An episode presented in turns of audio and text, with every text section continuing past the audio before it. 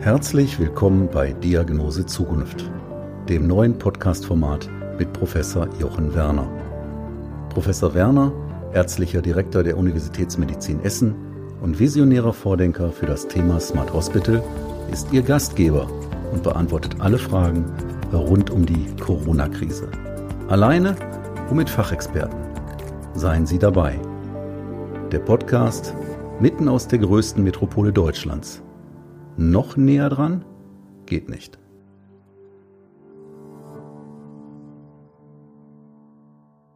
Liebe Zuhörerinnen und Zuhörer, heute ist Mittwoch, der 27. Mai 2020. Aktuell beschäftigen uns die Diskussionen um weitere Lockerungen außerhalb des Krankenhauswesens.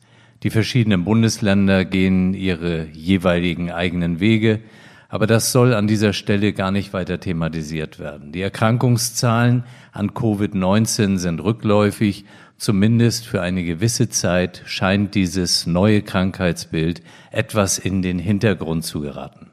Es kristallisiert sich heraus, dass der durch SARS-CoV-19 erzeugte medizinische Schaden, ohne die Gefahr im geringsten herabspielen zu wollen, geringer bleiben dürfte als der psychische und vor allem auch ökonomische Schaden.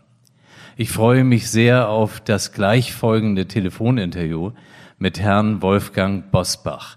Wolfgang Bosbach lässt sich nur schwer von seiner Meinung abbringen, diskutiert gerne in Talkshows und hat eine wirklich beeindruckende politische Karriere hinter sich. Er gilt als Experte des Inneren und war sechs Jahre auch Vorsitzender des Innenausschusses des Deutschen Bundestags.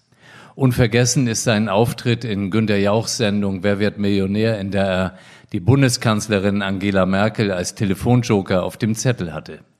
Heute möchte ich mit Wolfgang Bosbach über seine Sicht der Dinge zu Corona, aber auch zur politischen Lage und der Sicherheit in unserem Land sprechen.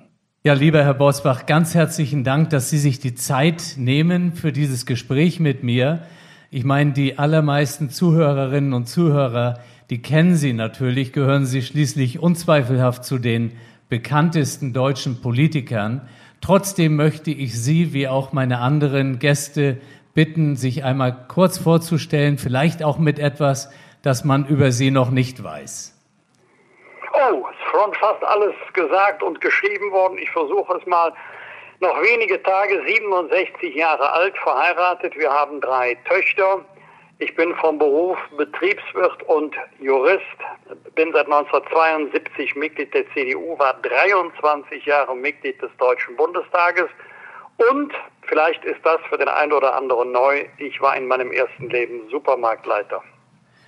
Ja, das ist, äh, glaube ich, schon neu. Also für mich auf jeden Fall. Vielen Dank für diese Vorstellung. Ähm, die aktuelle Zeit, die ist ja nun wirklich von zahlreichen Herausforderungen geprägt, äh, auch von Einschränkungen, über die wir uns eigentlich bisher nie Gedanken gemacht haben. Wie gehen Sie persönlich mit dieser ganzen Situation jetzt um? Also ich habe natürlich unfreiwillig viel Freizeit, weil fast ausnahmslos alle Veranstaltungen abgesagt worden sind, jedenfalls bis in den September hinein. In der Regel bin ich ja vormittags in der Kanzlei und nachmittags irgendwo in der Republik im Einsatz. An den Vormittagen hat sich nicht viel verändert, aber an den Abenden habe ich in der Regel frei. Was die Beschränkungen angeht, nehme ich das ernst. Ich nehme das nicht auf die leichte Schulter, aber ich lasse mich auch nicht verrückt machen. Das heißt, ich passe auf Abstand auf, ich passe auf Mund-Nasenschutz auf, aber äh, ich sehe jetzt nicht, dass ich dadurch mein, mein ganzes Leben durcheinander bringe. Ähm, Sie hatten einleitend schon über Ihre Familie kurz gesprochen. Äh, Sie haben jetzt äh, natürlich auch viel Zeit zu Hause, haben Sie gerade gesagt. Das ist ja quasi teilweise dann auch wie Homeoffice. Ähm, wie erleben Sie das jetzt, diese verstärkte Nähe? Ich denke auch so an den, an den Umgang mit Ihrer Frau. Ähm, äh, glauben Sie, sie meint auch manchmal, dass es gar nicht schlecht, wenn, wenn der Mann wieder ins normale Leben zurückkehrt? Oder wie kommen Sie zusammen aus? Ja, ich glaube, das denken wir beide. Ich bin jetzt in der Phase 3. In der Phase 1 habe ich mal alles das machen können, was schon längst hätte gemacht werden müssen. Äh, das gilt für den Schreibtisch zu Hause, das gilt für meinen Schreibtisch in der CDU-Kreisgeschäftsstelle, das gilt für schwierige Akten und Fälle in der Kanzlei. Es gibt ja immer Fälle, die man so beiseite legt, weil sie wirklich sehr schwer sind, bis man etwas mehr Zeit hat. Dann kommt die, Fra die Phase 2. Oh, das ist aber schön. Jetzt hat man ein bisschen mehr Freizeit und kann Dinge tun, äh, die man sonst nicht tun konnte. Jetzt bin ich in der Phase 3, also es wird Zeit, dass ich wieder in meinen gewohnten Rhythmus zurückkomme. Ähm, lieber Bosbach, Sie selbst sind mit Ihrer Krebserkrankung ja sehr öffentlich auch umgegangen. Also ich glaube oder bin davon überzeugt, dass Sie für viele auch äh, eine Art Vorbild sind, wie Sie damit umgehen. Man kennt Sie immer als positiven Menschen äh, mit voller Dynamik. Ähm, aber es wird doch auch bei Ihnen Tage geben, wo Sie morgens mal denken, meine Güte, heute so und so viele Termine, eigentlich fühle ich mich gar nicht so gut. Sind Sie sehr diszipliniert, vielleicht auch schon immer gewesen oder, oder wie gehen Sie mit diesen Situationen um? Ähm, das ist ähm, genau umgekehrt, wie man es vermuten dürfte solange ich wirklich volles Programm habe, also von morgens bis abends und mit abends meine ich nicht 18, 19 Uhr, sondern meistens komme ich ja erst gegen Mitternacht nach Hause, wenn überhaupt, also wenn ich nicht auswärts übernacht, übernachte, habe ich überhaupt keine Zeit mehr, andere Gedanken zu machen. Das heißt, zum Nachdenken über die eigene Verfassung kommt man eigentlich erst äh, am Wochenende oder im Urlaub. Ansonsten versuche ich auch, vielleicht ist es auch ein Teil der Therapie, mein Leben so zu leben, wie ich es immer schon gerne leben wollte. Natürlich habe ich Einschränkungen, aber die habe ich beim Sport mehr als beim Beruf. Sie hatten vorhin angesprochen, das Verhalten eben auch zur Zeit dieser äh, Covid-Pandemie jetzt. Ähm, Sie gehören quasi mit Ihrer Vorerkrankung äh, zu einer Risikogruppe. Nehmen Sie das auch so wahr oder sagen Sie, nee, Sie bewegen sich eigentlich genau so, wie Sie sich auch ohne jetzt äh, die Krebserkrankung bewegen würden? Oder achten Sie besonders äh, äh, ja, auf den Umgang, den Sie auch vorhin angesprochen hatten? Nein, das tue ich im Hinblick auf meine Person nicht, schon deshalb nicht, weil ich nichts mache, was objektiv unvernünftig ist. Da halte ich mich komplett zurück oder raus. Ähm, anders sieht es in der Familie aus. Äh, meine Mutter war bis vor wenigen Tagen im Krankenhaus. Mama wird bald 92. Das hat mir schon sehr leid getan, dass man sie dort nicht besuchen durfte. Aber wenn ich jetzt zu meiner Mutter fahre, sie ist wieder zu Hause mit einer Pflegekraft, dann selbstverständlich Mund-Nasenschutz. Sofort im Flur steht schon Desinfektionsmittel, dann halte ich auch mit ähm, Nasenschutz Abstand zu meiner Mutter, wenn wir uns unterhalten. Aber jetzt nicht wegen mir, sondern wegen Mama. Ja, das haben Sie äh, sehr nett auch gesagt und gut nachvollziehbar. Ich würde gerne an den Jahresanfang zurückkommen, gedanklich, als wir die ersten Bilder zur Corona-Krise in China sahen. Was waren Ihre Gedanken dazu? Hatten Sie gedacht, dass das vielleicht so auch auf diesen Kontinent rüberkommen könnte?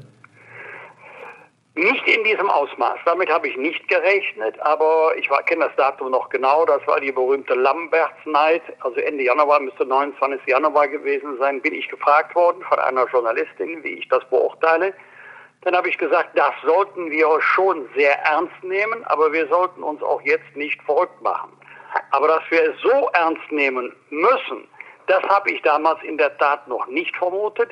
Dann kam ein, ein anderes Ereignis. Ich war Skilaufen in Obertauern, da zum ersten Mal konfrontiert, weil das Hotel gegenüber meines Hotels geschlossen wurde. Die Gäste mussten alle nach Hause wegen Corona. Für mich war interessant, dass die österreichische Polizei jeden Namen, jede Adresse notiert hat mit dem Hinweis, wir informieren die Gesundheitsämter in Deutschland damit die wissen, dass sie in einem Hotel mit Infizierten waren. Mein Hotelier hat mir noch gesagt, das ist ein Einzelfall, machen Sie sich keine Sorgen, das war Donnerstag oder Freitag. Samstags war die Abreise, eine Woche später war mein Hotel auch geschlossen. Also dann ging es wirklich Schlag auf Schlag. Ähm, denken Sie, dass das stattgefunden hat, diese Meldung an äh, die Ja, oh ja. Das, äh, die Österreicher haben das sehr ernst genommen. Äh, wahrscheinlich auch, weil es ja da schon die vielen Fragezeichen rund um Ischgl gab, ob äh, Tirol da richtig agiert hatte. Wir selber waren ja nicht in Tirol, weil Obertauern im Salzburger Land liegt. Aber ähm, da hatte man wohl schon das Signal aus Ischgl bekommen, es ist doch sehr, sehr ernst und ihr müsst das ernst nehmen. Jetzt die Maßnahmen, die von unserer Bundesregierung getroffen wurden, wenn Sie die so im Ablauf noch einmal Revue passieren lassen, ist das für Sie alles, äh, ich sag mal, schlüssig, äh, dass Sie dem auch im Nachhinein, da ist man ja immer ein bisschen schlauer, äh, zustimmen oder ähm, wie beurteilen Sie das? Also äh, es wird ja immer wieder auf Bill Gates äh, verwiesen. Dabei wird übersehen, dass wir in Deutschland 2007 und 2012 Übungen hatten zum Thema Pandemie. Und wenn man sich dann das Drehbuch durchliest, das erinnert schon sehr, wenn auch nicht eins zu eins, aber starke Anlehnung an das Geschehen jetzt. Und schon damals war ja jedem klar, dass das passieren würde, was anschließend tatsächlich passiert ist. Alles schaut auf den Bund, weil er sozusagen die politische Verantwortung trägt, aber die rechtliche Verantwortung liegt beim Katastrophenschutz bei den 16 Bundesländern und den 375 äh, Gesundheitsbehörden des Landes. Die Verantwortung liegt nicht beim Bund, die rechtliche.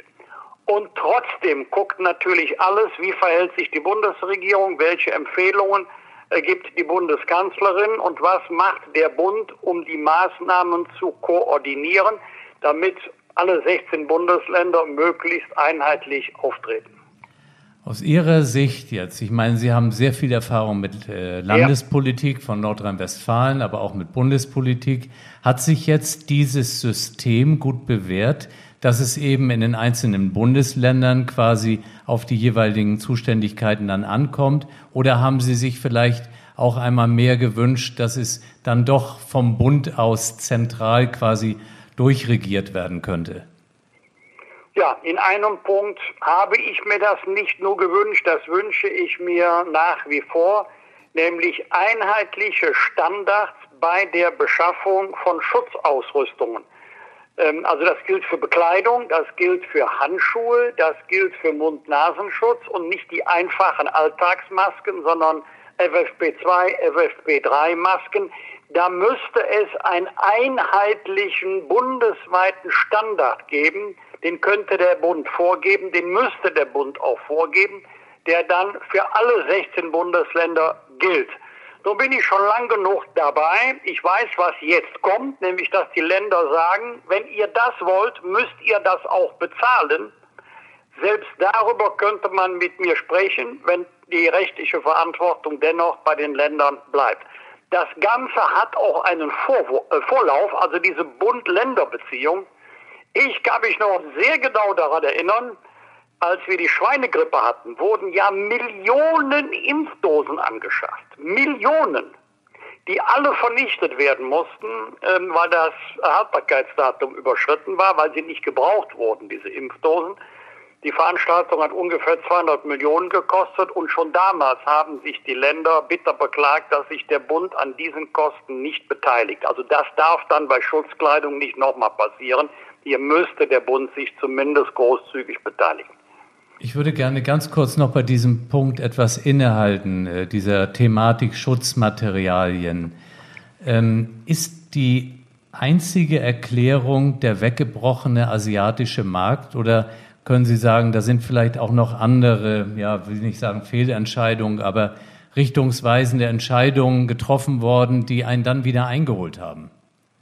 Nein, das ist, das, ist der Grund. Der eine Grund ist, dass wir keine Bevorratung haben für den Katastrophenfall, wie wir Bevorratung haben für den Fall Bevölkerungsschutz, also für den Verteidigungsfall. Wir haben ja umfangreichste Reserven, zum Beispiel an Lebensmitteln umfangreichste Reserven an Kraftstoffen. Da sind wir gut bevorratet. Aber wir haben diese Bevorratung nicht oder nicht gehabt für den Pandemiefall. Das ist der eine Grund. Und der andere Grund ist, dass eben die internationalen Lieferketten zusammengebrochen worden sind. In China gibt es Tausende, Tausende von Firmen, die Schutzkleidung und Schutzmasken herstellen. Allerdings gab es plötzlich in wenigen Wochen auch einen weltweiten Wettlauf um diese Produkte mit Wildwest-Methoden. Und ähm, wenn man, weil man also eine solche Kombination hat von einem Quasi-Monopol des Herstellers zur weltweiten Nachfrage, dann darf man sich nicht wundern, wenn diese Lieferketten stocken und äh, plötzlich die Ware nicht in dem Umfang zur Verfügung steht, wie man sie braucht. Oder dass horrende Preise aufgerufen werden, was sich mittlerweile nach wenigen Wochen schon wieder geändert hat. Ganz genau. Ähm, diese Bevorratung, die Sie angesprochen haben, wird man das als eine der Schlussfolgerungen aus der Corona-Pandemie ziehen, dass man sagt, wir werden diesen Weg äh, dann für eine Pandemiesituation auch eingehen? Ja, der Bund sucht im Moment schon nach ähm, geeigneten Lagerflächen, wo das alles untergebracht werden kann. Das ist ja alles nicht so einfach, wie man sich das vorstellt. Ähm, man muss es ja auch ganz sicher unterbringen. Nun haben wir äh, uns beide auch schon kürzlich einmal über das ganze Thema Digitalisierung kurz unterhalten können. Digitalisierung im Gesundheitswesen ein extrem wichtiges Thema. Herr Spahn hat ja, ähm, ich sage mal zu Beginn auch seiner Amtszeit einiges auf den Weg gebracht. Ähm, wie schätzen Sie das ein? Wird das die Geschwindigkeit beibehalten, vielleicht sogar ein bisschen zunehmen können?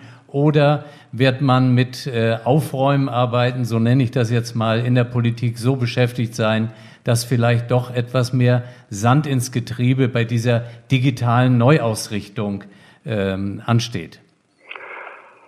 Ja, kommt der Sand von außen oder werfen wir ihn selber hinein? Also wir sehen das ja bei der Tracking-App bei der sogenannten Corona-App, äh, wenn es 100 datenschutzrechtliche Bedenken gibt, dann fangen wir ja erst an, wenn das hundertste Bedenken auch ausgeräumt ist. Also mir persönlich würde es schon genügen, wenn 99 ausgeräumt werden, wenn eine solche App freiwillig ist und wenn sie ihren Zweck erfüllt. Deswegen sind andere da schneller als wir. Aber ich glaube, dass das gesamte Thema Digitalisierung einen Schub bekommen wird aufgrund der Ereignisse der letzten drei Monate. Und das wird dann auch für das Thema Digitalisierung in der Medizin gelten.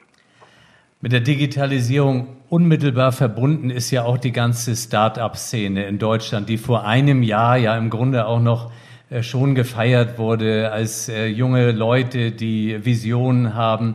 Was können Sie diesen Menschen jetzt sagen, die ja zum Teil auch von ihrer kleinen Unternehmung her bedroht sind? Manche haben vielleicht aufgegeben. Ähm, was geht Ihnen dazu durch den Kopf? Also ganz wichtig ist, ähm, dass man sich nicht im Dschungel der Hilfsmöglichkeiten verliert. Es ist ja leider so, dass nicht Flecken, äh, flächendeckend die ähm, Hilfsmöglichkeiten bekannt sind, die der Bund und der Länder für junge Unternehmen bieten. Bei den großen Unternehmen ist das etwas anderes. Die haben Stabsstellen, die haben Fachleute, die, die das gesamte Förderungsdickicht lichten. Aber bei jungen Leuten, die gerade an den Start gehen, auch hoch motiviert sind, die sich ganz konzentrieren auf die technische Idee oder die Geschäftsidee, die sie haben, kommt das vielleicht erst an zweiter und dritter Stelle. Und viele Ideen haben dann auch nicht das marktwirtschaftliche Potenzial. Aber wenn es die eine Idee ist, kann diese Idee auch wirtschaftlich so mächtig sein, dass Enttäuschungen schnell ähm, durch Erfolge kompensiert werden. Es ist häufig so in dieser Szene, in dieser Branche, dass äh, nicht jede Idee äh, wirtschaftlich erfolgreich wird, aber die paar Ideen, die es sind, die lohnen sich, auch mal Enttäuschungen hinzunehmen. Erwarten Sie, dass auch vielleicht unser Bildungssystem auf Schulebene jetzt äh, einen Digitalschub bekommt? Äh, den, den wir ja, sonst vielleicht also, nicht so erlebt hätten? Ich sage mal so mit begrenzter Euphorie, denn äh, der Bund hat ja da hohe Beträge zur Verfügung gestellt für den Digitalpakt Schule.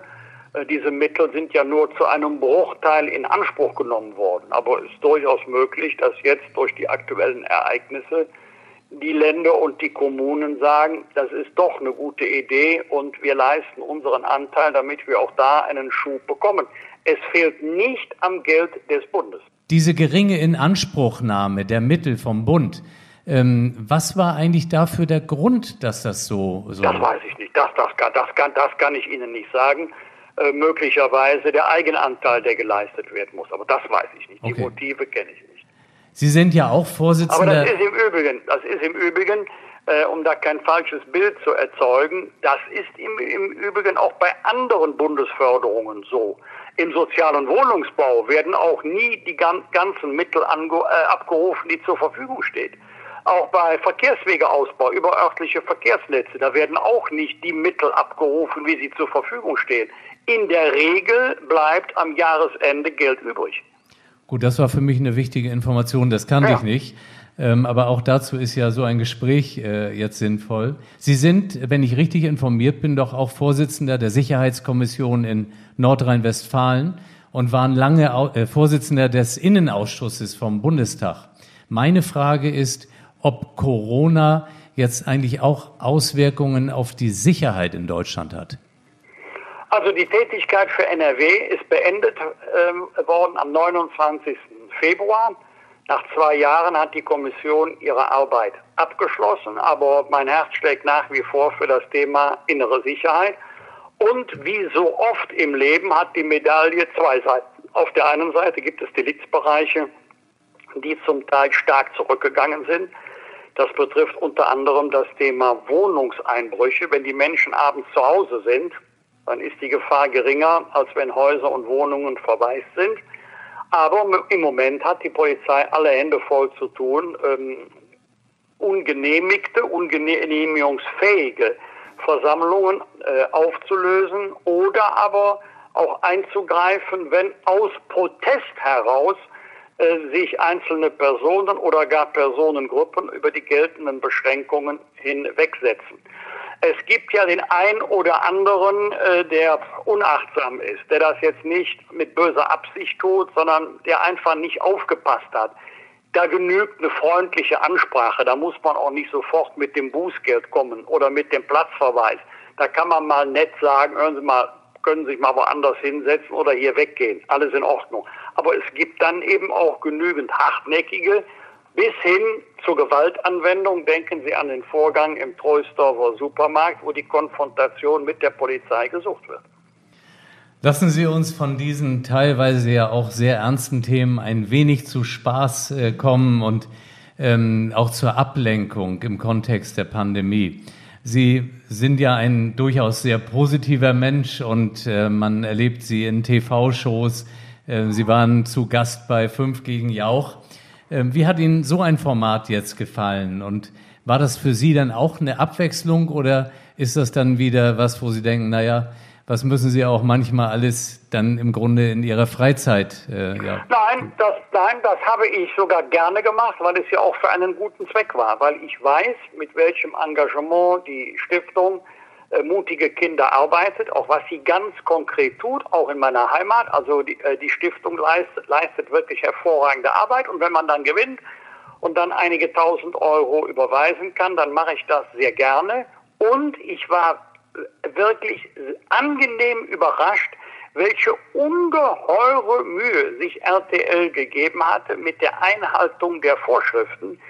Also da ist gewienert worden, äh, da ist desinfiziert worden, da wurden Masken getragen, dann wurden Wege gekennzeichnet. Selbst die, für die Benutzung der Toiletten gab es äh, Vorschriften, Abstandsregeln im Studio selber.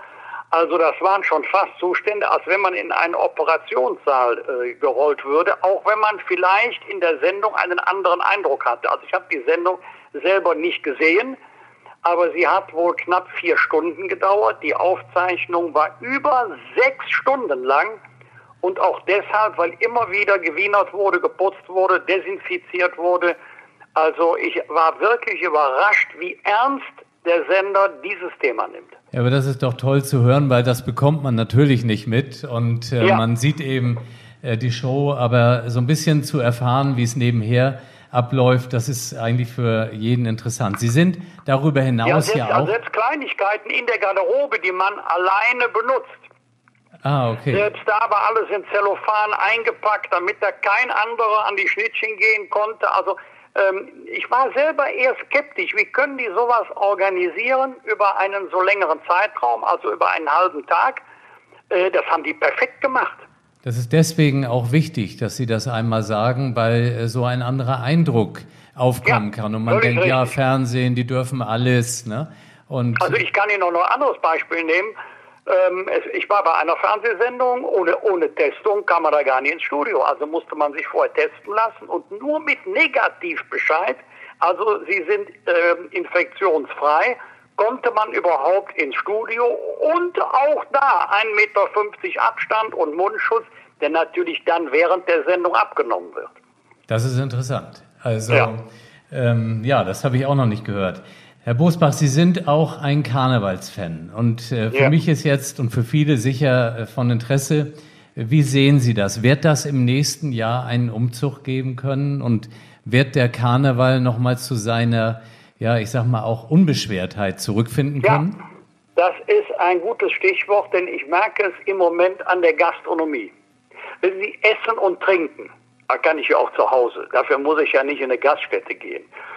Man geht doch in eine Gaststätte, weil man schick essen gehen möchte, weil man eine besondere Atmosphäre haben möchte, weil man etwas Besonderes essen und trinken oder jemanden einladen möchte oder feiern möchte und dazu gehört Gelassenheit, dazu gehört Zwanglosigkeit, Freude und nicht, dass man das Gefühl hat, Achtung, jede Bewegung, hoffentlich werde ich nicht gefilmt und mache einen Fehler.